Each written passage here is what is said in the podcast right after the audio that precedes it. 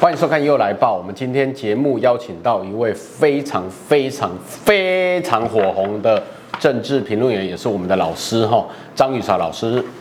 哎，你好，各位观众，大家午安。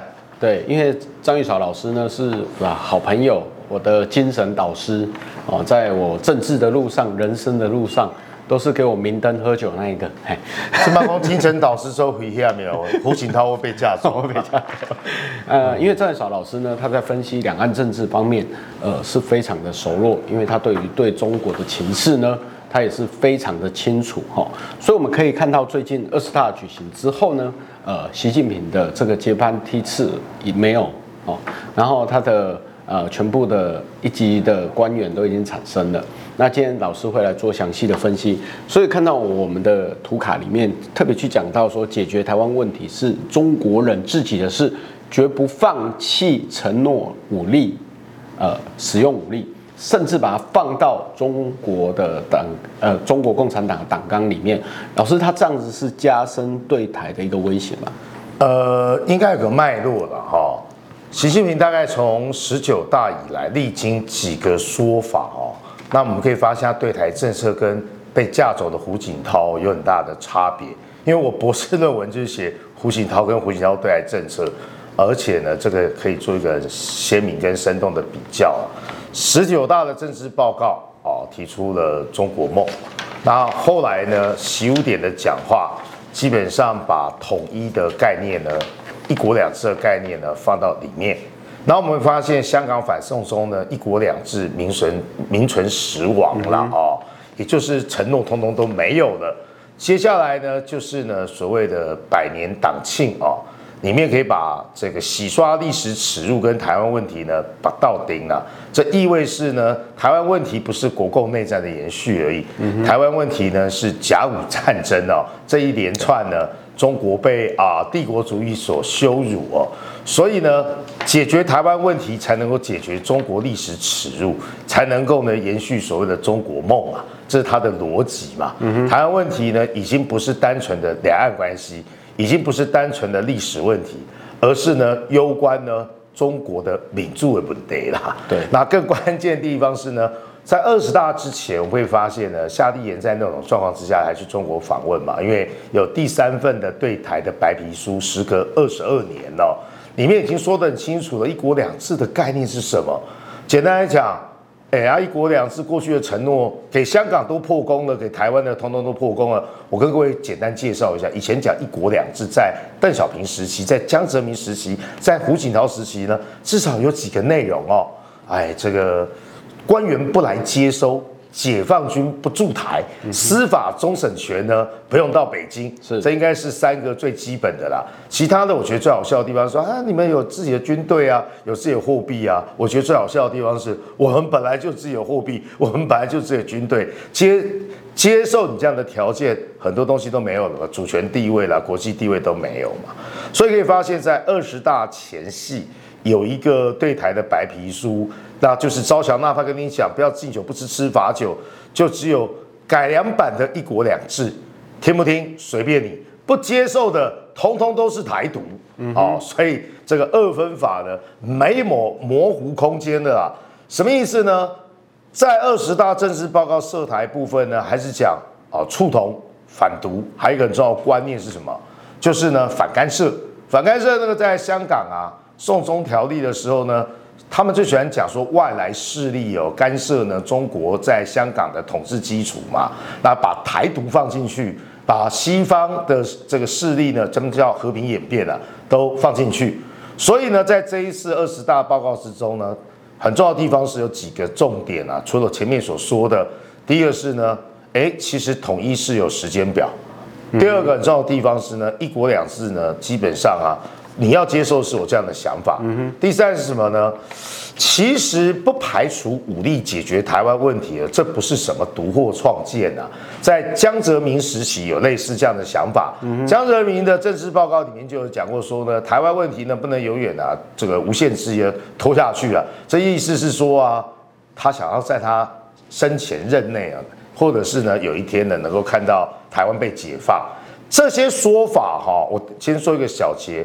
都违背了邓小平我不是说我们要接受邓小平啦，邓小平当初是说啦，台湾问题急不得啦。不是我们这一辈的人呢有办法解决的啊，啊！我们要有耐心呐，寄希望于台湾人民呐，寄希望于国民党。虽然勇敢的台湾党啊是不会接受这些，但是我们在比较哦这个差别，因为后面有讲人事嘛，嗯哼，所以很简单的地方是啊，哎呀，这个习近平啊比江泽民还要急。习近平呢把解放台湾放在时程表上。那解放台湾呢，就两种手段嘛，这会放到时辰之中哦。习五点是告诉你软的一手，我告诉你哦，我就要跟你共议统一啦，一国两制这个台湾方案嘛。现阶段呢，木尾嘛来啊，武的一手啊，这个硬的一手就告诉你啊，我是会用啊武力来解放你的哦啊，当然呢，他会做对台的准备。待会如果有机会的话，我们看。他的这个中央军委会军头的这个布局，你就可以了解他有这样的想法。对，所以结论非常简单呢、啊，就是国民党还在说，我最近看马英九说，哦，对啊，哦，投国民党啊，才不会有战争啊，又在兜售呢，呃，九二共识啊。我告诉大家啊，我研究匪情啊。我的学长是韩国语啊，啊，我是正大东亚所的博士，安国瑜才是硕士而已哦。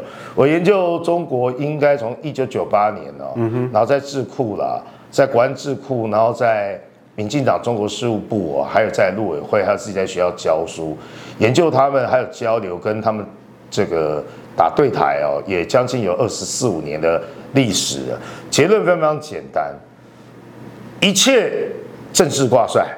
这是讲给台湾人听的啊！为什么台湾系统能通通都换掉？尤其一啊，还有汪洋，汪洋已经，汪洋是最大，应该是政协主席嘛，他是负责对台统战嘛。刘结一也不留任了嘛。简单讲，过去对台有够软弱，对台工作不到位哦，或者是说呢，这个台独势力还是非常猖狂，所以呢，要用强硬派，要用自己人，所以呢，没有容你模糊的空间。呃，不论是中华民国派、中华民国台湾派、台派，真正的独派，通通都是台独。只有一种人，像洪秀柱这种人、张亚中这种人，或是呢马英九急着这种表态，这种呢基本上才是我们自己人。所以呢，两岸关系在习近平现在二十大之后的想法，就是没有模糊空间嘛。对你说的什么一中各表、九二共识，早就被打枪了。根本没有这种说法。对，我是奉我是奉劝朱立伦哦，因为老师有特别去讲到那个呃人马的问题哈，因为我们下一个就是要来讨论这个问题哈，因为这一次江派都没有任何的人马出现了哈。那老师刚才有特别去讲到哈，包括这一批的中共中央政治局的常委里面，呃，除了是习近平之外，他把呃李克强这些全部换掉，现在换成李强、赵乐际，然后江富林。蔡奇、丁薛祥、李希，那这几个人都属于习派的人马哦，所以他等于是一手掌握所有，呃，这个中央政治局的常委了嘛？应该这样想，因为我们要打蛇随棍上啊。这个骂中共最好的方法是用他们的逻辑啊来骂他们，嗯、你才知道说习近平呢是颠覆了什么嘛？呃，改革开放之初哦，邓小平哦。为了避免呢，毛泽东欧软木哈，欧用谁都过来遮盖了啊？因为呢，权力过分集中，所以呢，他们有潜规则跟明文规定一些事情。最著名在八零年代有党和国家领导人若干制度的改革，这是一个很重要的党内的文件，说了几件很重要的事情啊。哎啊，总书记基本上啊，就是呢，这个中央政治局常务委员的班长。简单来讲。之所以叫总书记嘛，中共十二大把主席制取消，改成总书记，为什么？主席唯我独尊，主席就是毛主席嘛。嗯，当然那个国家主席哦是另外一回事，我们讲是党的运作，因为它党国体制嘛。好，而且定下很多潜规则，有些观众朋友都很熟悉哦。例如什么隔代接班？为什么要隔代接班？你不能指定，比如我这我这盖就说啊。我不能指定张明佑，为什么？人家的外郎嘛，对，那不是自己的党羽就扩大吗？对对，对不对？你只能指定张明佑下一个人，嗯、所以说呢，这样的好处是什么？也害怕你是去扩张，拿下一个人来钳制你，那下一个人呢，基本上就隔了十年嘛，所以说呢，哎，以他们来讲，这样权力就会分散，不会过分集中。请问习近平打破了隔代接班没有？有，我待会再跟大家讲，他连自己人都要防。嗯哼，还有呢，七上八下，呃，六十七岁就要还可以再进入场，啊、呃，六十八岁呢基本上就要退。对，哦、呃，或是呢总书记只能连任两年，两届了，十年，嗯、他等于是破例了嘛？他他破这么多的例，那为什么？因为他叫大权独揽，他不仅要当毛泽东，他当习始皇啊，秦始皇之后有个叫习始皇。那我们来看这次人事的分析，我讲几个很重要的重点。第一个，大家最关注的是团灭嘛？对，共青团基本上是中国共产党党内啊一股很重要的力量。我讲一个顺口溜，大家知道哪些是共青团的这个呢团员？很有趣哦，五胡乱华，现在是五胡乱习。刚好共青团呢，改革开放以来的领导都姓胡啦，所以这个顺口溜是这么说的。刚才呢，明祐说啊，我教他喝酒没有了，我们是啊，煮酒论英雄，什么意思呢？喝酒不要胡起立、嗯、，OK，这个呢，哎，潘姐，我喜欢喝酒不要胡起立啊，然后呢，喝醉不要胡乔木，付钱不要胡锦涛，喝呃说话不要胡春华，所以可以发现呢、啊，那当然还有一个是啊。这个呢，喝醉不要胡敲木，不要敲闹了弄多啊。所以胡锦涛、胡启立、胡耀邦哦，还帮我说的胡乔木等人，他们就是团派。其实胡乔木不是啊，往内倒就四个人而已啊。那团派很重要的概念是什么？在这一次接班的代表之中，哪些是团派的这个领袖跟实质呢？第一个，胡锦涛被架走，胡锦涛团派出身。第二个是呢，本来呢，大家在预估啊，北戴河会议前夕啊，认为李克强会不会留任？李克强裸退啊，团派。那更重要一个人是谁？本来大家觉得除军啊，就是在二十大之前的国务院副总理胡春华，五十九岁，嗯，团派。哎，胡春华不要说的，连政治局委员都没有，政治局委员都没有之外，全部都裸退。一个狗才高回你啊！对，所以第一个很重要的特征是呢，团派全灭，以后没有团派，没有共青团这个系统，通通呢由江西呃由习派人马呢接手。第二个呢，习派人马啊，这个学术界给他们一个定义叫“枝江新军”啊。枝江新军为什么？为什么习派人要这枝江新军？习近平在过去地方最大的历练、最久的历练是在浙江，嗯、所以呢，浙江最大的一个河川呢、啊、叫钱塘江，钱塘江又简简称叫做枝江，之乎者也的枝。然后呢，谁发明了枝江新军呢？因为那时候呢，时任浙江党委委员之一、省宣传部的部长。现在刚要准备卸任重庆市委书记的陈敏尔也没有入场。陈敏尔呢，在浙江日报之中开了一个专栏，叫做《枝江新语》，所以呢，他帮习近平呢做了许多文宣、擦脂抹粉的工作。所以呢，等习近平十八大上的时候，用的这些在浙江工作过的嫡系人马，就叫做枝江新军。好，刚才铭祐所说的。哎，这个李克强及其胡春华 out，呃，陈现在我要讲枝江新军，大家认为陈明尔啊，过去啊对这个习派应该有所贡献，嗯哼，他没有入场，他只有呢担任政治局委员，为什么？给大家猜猜看，为什么？或是说呢，这个中宣部的部长啊叫做黄坤明，他也才五十几岁，哎，没有入场，嗯哼，为什么？习近平连自己枝江新军都要防，他太年轻，他搞不好呢。有一天有人叫我要隔代接班的话，那他就接我班呢。所以由此看来，习近平不只想做一任，他还要做第四任、第五任。所以这是第二个为大家做说明的。第三个，那这样大家就很清楚了。那换上的都是谁？呃，我在很多节目都预预测对，预测错。那预测错的部分是说那些没有入场，很重要的地方是啊包含呢陈明尔啦、胡春华这些没有入场，他们是相对比较懂经济的。还有像汪洋这样的人，他也才六十六岁啊，对对对，政协主席啊，那也退了，他也是比较懂经济的人。李克强更懂经济嘛，对对，这些人 out 的结果是什么？以后呢用的这一批老人呢，我大概就会做第三个补充，他们都不懂中国经济啦，所以呢，中国经济有什么好懂的？就是呢，共同富裕啦，就是呢，国进民退。嗯、哼那接下来就介绍这些老人。对，我预测对的部分是什么呢？哪些人？第一个是呢，所谓的秘书帮哦，老共内部啊有种叫秘书帮，就是中办主任啊。什么叫中办？中办主任代表就叫温家宝啊，历经三朝元老啊，后来也入场，可是他是历经三朝元老有历练。第一个叫丁薛祥，嗯、他是啊中办主任，做没几年而已入场。请问丁薛祥有什么历练？办公室朱林立刻变第一副总理了。对啊，这是丁薛祥嘛。第二种是什么呢？哇靠，主管意识形态，王沪宁居然呢、啊、三届国师还要当第四任的国师，所以呢第三届跟第四届都是组织都是习近平啊。主管中共意识形态，厉害我的国，我们的观众应该听过了哈，嗯、或是呢所谓的中国梦这一套的大内宣大外宣。主管党校的，就是呢王沪宁。嗯、王沪宁呢，以前呢，我略有接触跟认识，不是我跟他面对面，因为呢，台湾啊跟中国那时候都有两岸的辩论比赛，台大呢跟上海复旦大学在新加坡，台大唯有一次呢打败呢这个呢，呃，中国代表队是这个上海复旦大学，嗯、他们的教练就王沪宁，这个人头脑蛮清楚的，学者出身。王沪宁继续入场破纪录哈！OK，他本来应该要下来的。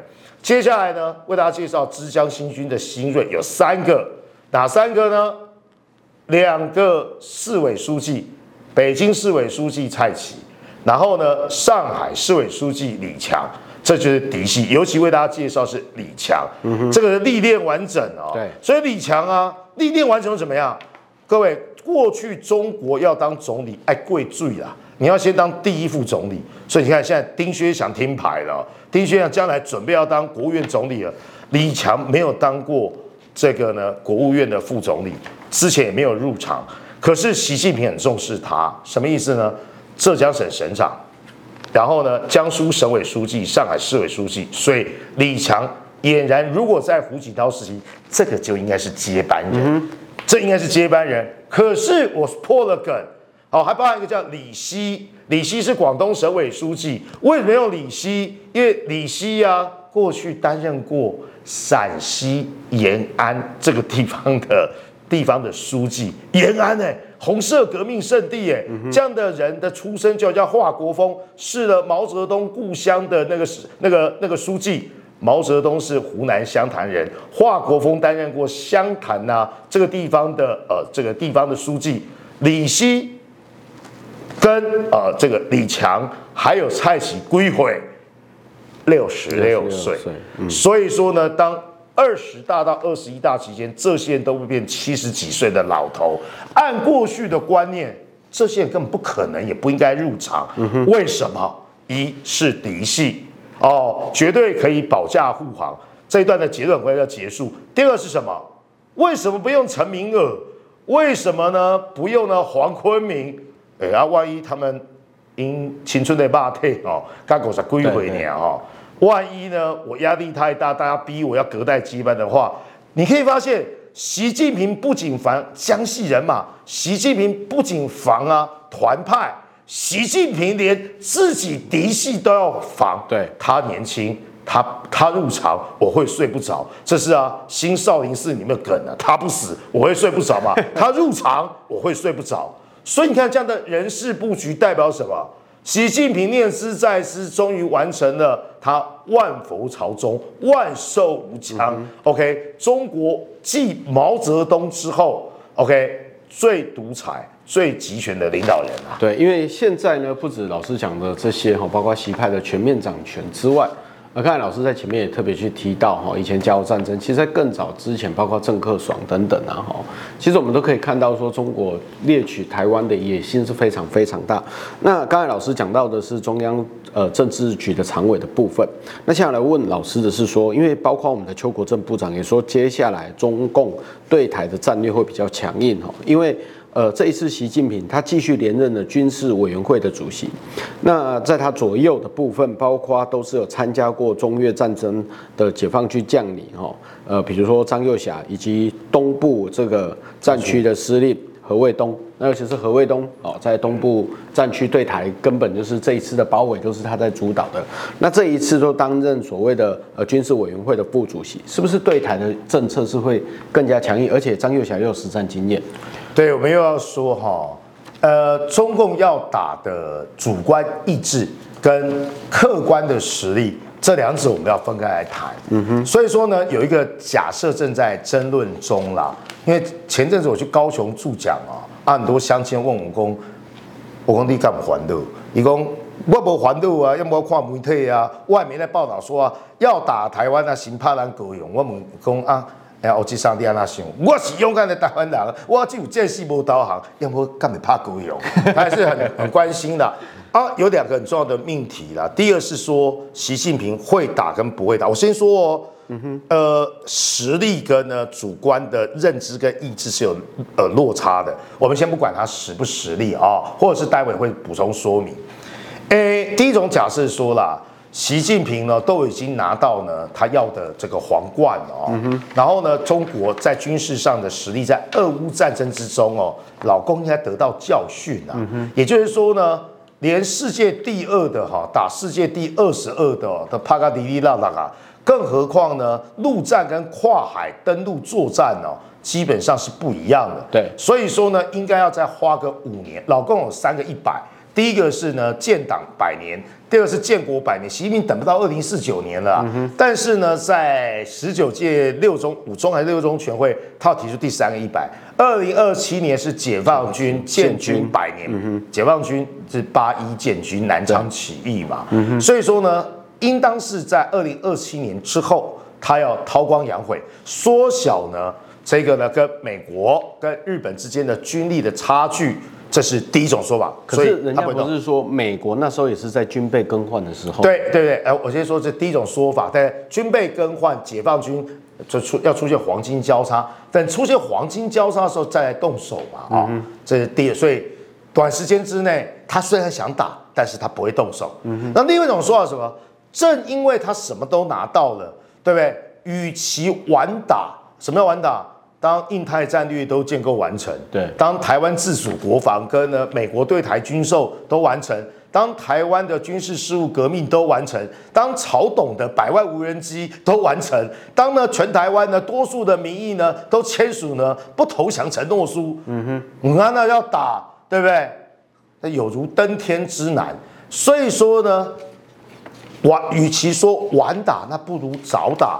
趁着什么？趁着这些民主防护网、国防安全网还没有建构的时候，趁着呢马英九呢还有一点作用的时候，趁着国民党呢哎话都乱的细菌呢，这个时候呢打代价会比较少啊。我不是说这两个哪一个会成立哦，嗯、但是呢让大家去思考这个问题了啊，因为风险都存在。是。那第二个是啊，最后要说的是啊。他是我说，呃，毛泽东曾经说过一个谚语啊，叫做“秃子下雨打伞”，什么意思？嗯哼，无法无天呐、啊，秃子下雨打伞就无法无天嘛。嗯哼，习近平啊，基本上已经无法无天了。对不对？刚才明又说的，中央军委副主席张又侠七十二岁，对，凭什么？凭他打过越战，打台。他台湾跟打越战是不一样的，那都是七零年代，陈越战争是一九七九年，嗯、你这个人的战功是将近，哎，我呢，陈越战一九七九年，我当年八岁，这样观众都知道了，我今年五十一岁，那我来八岁啊，中美台美断交就是那一年嘛，张耀侠为了战功敢拿出来说嘴是陈越战争啊，可是呢，他为什么一定要用他？嗯、本来就是军委副主席，我可以为大家报告，因为他们家。习家跟张家有两代情，哦、也就是呢，习仲勋呢，在当啊这个的政委的时候，那个司令员呢，就是呢张幼侠的爸爸。这是什么概念呢、啊？习近平连军队都担心，什么呀？我派我自己的人呢、啊，当中央军委，他不是要来打台湾的啦，嗯、他是用来干嘛？震慑解放军内部。哦、所以张幼侠他的那个越战啊、立功的那个不足以哈来。指挥调度对台作战。但各位就要注意哦，应该这是最后的节时间关系哦，关键就是在在何卫东啊，因为中国呢进行军事事务革命，把过去七大战区改成呃七大军区，最最早是九大军区，最早还有十二大军就不管，对对对，然后变成是五大战区，战区的概念是什么？海陆空一体啦，嗯、改变大陆军的主义啦。所以说呢，何卫东啊，在东部战区是最早实行海陆空三军联训的这个指挥官。嗯哼。所以说呢，如果说要打台湾的话，何卫东非常非常重要。这第一个，我们看中央军委这里面的布局哦，何卫东就是为对台或是呢打台湾做准备的，因为他真的有那个现代化战争嘛，你要打台湾。不可能用陆战嘛，你总是要海军、空军跟陆军联训嘛。好，这是第一个。最后一个补充是在那个没有在这个名单之中啊，我再跟各位说，还有一个人基本上很重要，没有在中央军委会之中哦，有没有担任呃这个主席、主席任期？没担任副主席，也没担任过呢中央军委的委员。什么人呢？去年都注意到中国人民空军哦，就解放军的空军现在的司令员。叫长丁球上将，常玉春的长，丁字的丁，求之不得的求，长丁球基本上是中共现在最年轻的上将，科技兵种，嗯打台湾一定要制空权，对，所以的一定要拿下制空权之后才有制海权，有制空权在制海权，你登陆才才顺才才才才才基本上不用付出太大代价，所以说呢，这个呢。呃，何卫东啊，加上长丁球这边呢，都是对台的鹰派，所以最后结论什么？我还是我讲完，花很多时间呢、啊，讲给线上面，我也讲去高雄助讲，讲很多这样朋友听啊。他讲我们大家惊，没惊，我讲没惊，我要麦克讲咱勇敢的台湾人哦，我也都知道那是台湾人嘛，只有见识过导航。很重要的地方是啊，如果民佑真的要问我说他会动手，我认为啊。短时间之内不会动手。哎，短时间。你怎么知道我要问你这个问题？对对对，因为我们心有灵犀一点通嘛，姓张的要挺姓张的，两个姓张的啊，还吐槽那个张幼霞了。对对对对，因为啦，实力啊还是一个很重要的问题。嗯、习近平必须要装的一副喊打喊杀，嗯哼，这样子才能巩固自己的军权，要军队随时处在呢备战的状态。嗯、因为呢，这才是他巩固权力啊最主要的方式。当然呢，未来他一定把所谓的演习实战化，而且呢，不断的军机扰台。我相信呢，这些东西大家都看在眼里。我认为有智慧的朋友一定会了解。和平从来都不是用舔的，用跪的。绥靖政策只会导致啊灭亡。我们从呢慕尼黑协定中看出来。嗯哼，没错。我要告诉大家一个很重要的结论是什么？唯有投资国防，才有真正的和平；唯有呢全民的心防跟坚实的国防的后盾呢，才是守卫民主。还有第二点是什么？现代化的战争不是呢只有看得到的有形战力。老共老是用锐实力。哦，用各种方法呢来渗透台湾，来分化台湾，来裂解台湾。这也就是呢，蔡文总统哦，在两年前国庆讲话，因为每一年我都会写国庆讲话，蔡总统今年又提出坚韧之国、任实力的概念。只是这个任实力在很多方面，在社会啦，在经济啦，在国防啊，在民心啦，这是曹兴诚董事长。为什么要捐啊这些钱？呃，黑熊部队啦，哦，百万无人机啦，神射手，为什么？我们必须呢建立起呢军民一体新的国防概念。那一方面呢，我们要了解我们的敌人。莫公啊，哎，老师啊，你怎么这么了解中共？那那个不是知己知彼啊，百战百战不殆啊。希望今天的节目呢，经由我这个。短暂的这个简单的分析哦，可以让大家更了解二十大未来的这个政治发展，中国的政治发展、政经发展，还有未来的两关系。对，因为今天非常高兴请到张宇韶老师的原因呢，是他除了帮我做了非常好的结论之外，是因为最近又要选举了哈，九月一大选也快到了，剩下二十几天、二十九天左右的时间。各位很清楚一件事情，台湾就是有一群人，他会告诉你要投降，他会告诉你说要和谈，就要告诉你要反战。可是事实上呢，台湾有办法立足在这里，对抗中国最大的原因是台湾的民主自由。那国防是台湾非常重要的发展，包括明年美国要大量的投资在台生产，或者用代工的方式去生产相关的武器。主要原因就是要保护台湾这个岛屿，这个岛屿是我们自己的家，我们要自己来守护。好，那我们下个礼拜又来报，拜拜，拜拜。